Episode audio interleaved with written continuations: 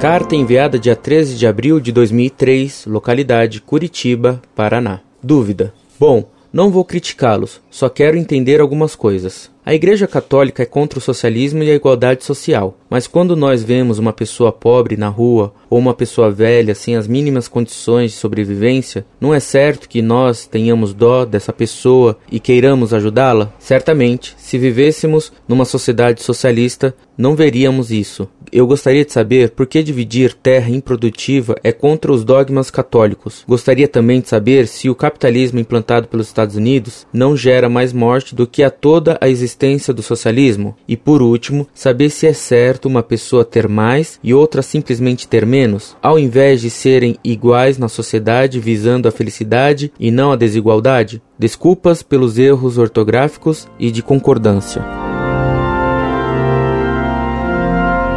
Prezado Salve Maria, sua ideia de que o socialismo e o comunismo visam acabar com a pobreza, tornando todo mundo abastado, é uma ideia pequeno-burguesa. Quem diz isso não sou eu. Essa ideia foi exposta por um congresso do PC russo, se não me engano, o 16 e por Fidel. Eles diziam então que o tom do comunismo é a igualdade, ainda que na pobreza. Aliás, sua afirmação de que numa sociedade socialista não haveria pobres nas ruas é certa. Lá, eles estariam todos num campo de concentração, enquanto os demais viveriam no favelão, que é típico resultado do socialismo.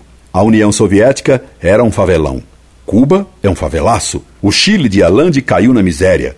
Angola, Moçambique, Etiópia foram reduzidos à maior penúria e fome pelo socialismo. Mas você tem 17 anos e nessa idade é fácil acreditar em slogans. Sua primeira pergunta para mim mostra a confusão em que você se encontra, misturando dó pelo pobre com socialismo. A Igreja Católica é contra o socialismo e a igualdade social.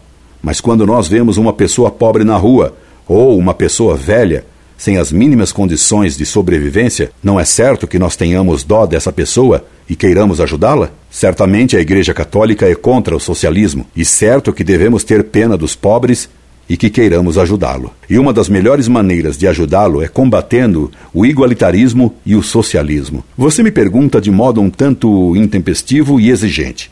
Eu gostaria de saber por que dividir terra improdutiva é contra os dogmas católicos. Meu caro, dividir o que é dos outros não é contra um dogma católico.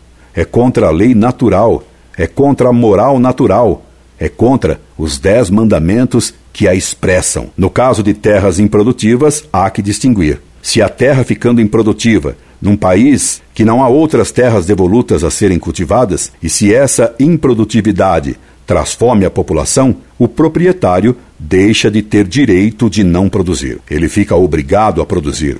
E caso ele se recuse a produzir, o Estado tem o direito de desapropriar essa terra, pagando seu justo preço.